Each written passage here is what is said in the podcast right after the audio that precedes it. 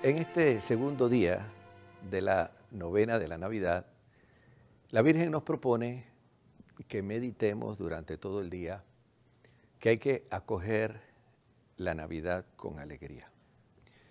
Esto significa dos cosas. Que hay que superar las pruebas, incluso los sentimientos de culpa, las dificultades. Pero por otro lado, la Virgen también está subrayando que la alegría que nosotros debemos experimentar en la Navidad es una alegría propia de este tiempo litúrgico. Ahora, vamos a hablar del primer aspecto y luego del segundo. Todos nosotros, como seres humanos, a lo largo del año tenemos episodios que nos marcan.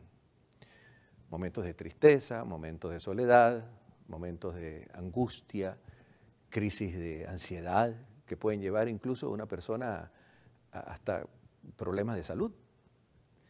Y hay también episodios de, melancolía, pruebas, dificultades. Bueno, la Navidad es la ocasión para pasar la página. No significa olvidar, porque nosotros no somos máquinas. Todo lo que nosotros vivimos a lo largo de nuestra vida forma parte de nuestra historia.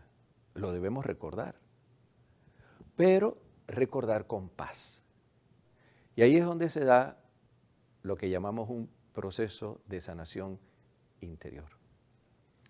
Bueno, la Virgen quiere que la Navidad sea para nosotros un proceso de sanación interior, que nos sanemos interiormente de esos momentos difíciles, de esas perturbaciones, de esas heridas emocionales, de esos momentos que nos pudieron, pudieron llevar a la tristeza, a la desesperación, a la ansiedad reconciliarnos con nuestro pasado, integrar nuestro pasado al momento presente.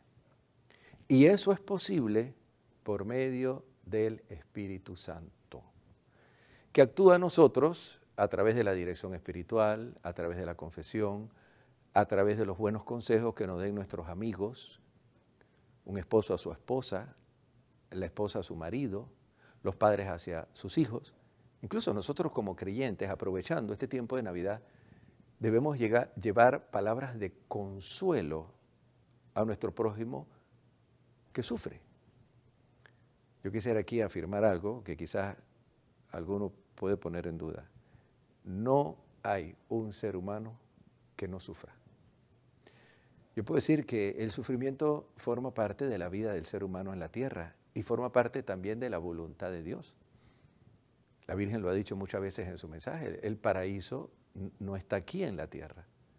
La felicidad plena, Dios nos las promete al terminar esta vida si hemos vivido en su voluntad. Pero lo cierto es que tampoco podemos vivir en este mundo tristes, llenos de amargura, de sufrimiento, porque tampoco eso corresponde a la voluntad de Dios. Dios quiere que nosotros aprendamos a superar las pruebas, las dificultades, los dolores, las aflicciones. Ese es el punto. Bueno, y la Navidad es la ocasión para eso. Yo pienso que una buena terapia cristiana, cristológica, podría decir, cristoterapia, de sanación para esos momentos de dificultad que hemos tenido a lo largo de este año que está por terminar, sería recordar los episodios dolorosos de la mano con Jesús. No hay que tenerle miedo. Yo creo que más daño se hace a una persona el no querer recordar episodios del pasado que el recordarlos. Hay que recordarlos, pero recordarlos con Jesús traer a la memoria los episodios dolorosos, pero pensando en Jesús, que Jesús estaba en esos momentos y nos invitaba a perdonar, nos invitaba a verlo a Él junto a esos episodios dolorosos, diciéndonos, yo estoy aquí contigo, no temas a nada, estoy para protegerte, estoy para enseñarte a perdonar, estoy para darte ánimo y fuerza en medio del dolor. ¿Cómo así también los tuve yo. Entonces recordemos esas esos momentos dolorosos de este año que está por terminar. Sin miedo. Pero primero pensemos en Jesús. Pongamos nuestra mente en Jesús. Y pidámosle a Él que nos dé la fuerza para superar esos momentos de dolor. De manera que se puedan transformar en momentos de alegría. En cuanto a este, esta segunda dimensión de este mensaje del día de hoy, cuando la Virgen nos dice que acojamos la Navidad con alegría, mm, no es que ella ve que nosotros somos personas tristes y que no somos alegres, sino que vivamos la alegría propia de este tiempo. Si bien el tiempo de Pascua también es un tiempo de alegría, el tiempo de Pentecostés es un tiempo de alegría, y como creyentes debemos vivir siempre alegres, la Navidad tiene un gozo especial, el gozo de María. Imagínense ustedes lo que significó para la Virgen haber sido elegida entre todas las mujeres de la tierra para ser la Madre de Dios. Además, haber sido elegida para educar a Jesús, no solamente para traerlo al mundo, como algunos no católicos subrayan, y que María no tuvo participación en la educación de Jesús. También educar a Jesús fue para ella un gozo.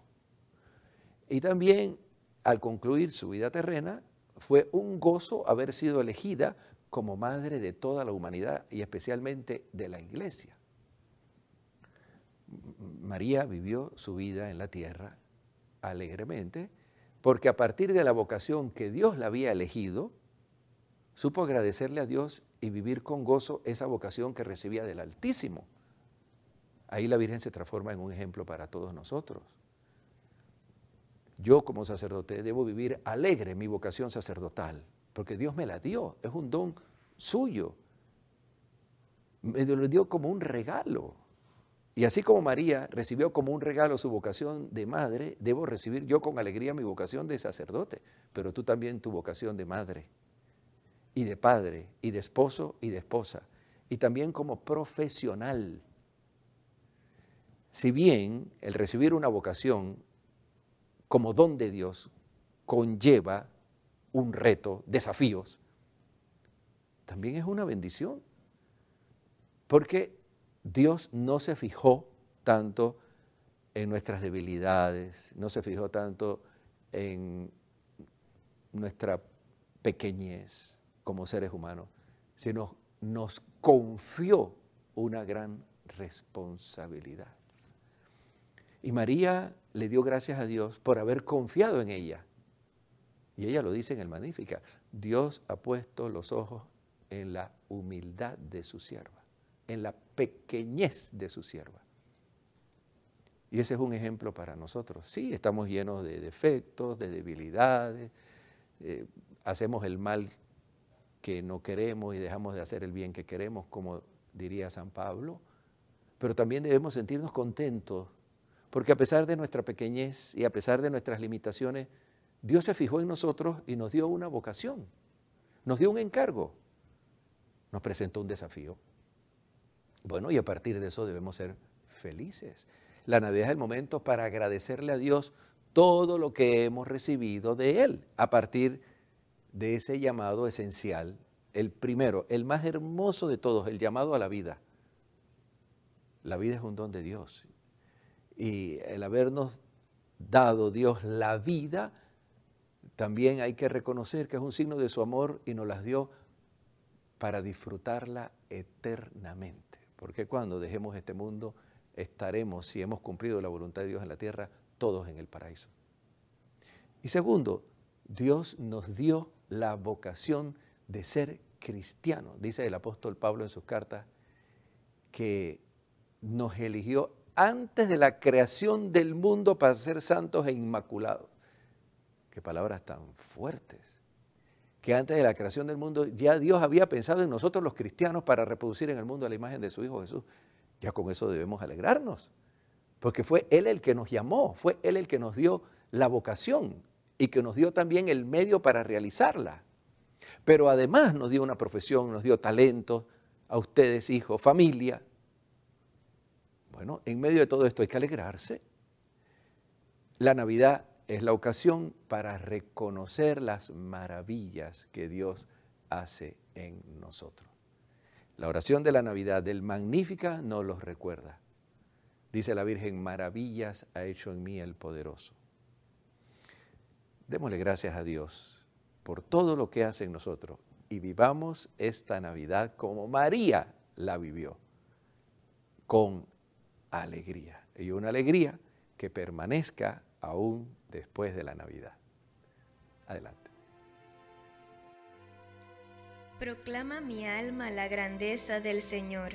Se alegra mi espíritu en Dios mi Salvador, porque ha mirado la humillación de su esclava. Desde ahora me felicitarán todas las generaciones, porque el poderoso ha hecho obras grandes por mí. Su nombre es santo, y su misericordia llega a sus fieles, de generación en generación. Él hace proezas con su brazo, dispersa a los soberbios de corazón, derriba del trono a los poderosos y enaltece a los humildes a los hambrientos los colma de bienes, y a los ricos los despide vacíos. Auxilia a Israel su siervo, acordándose de su misericordia, como lo había prometido a nuestros padres, en favor de Abraham y su descendencia por siempre. Gloria al Padre y al Hijo y al Espíritu Santo, como era en el principio, ahora y siempre, por los siglos de los siglos. Amén.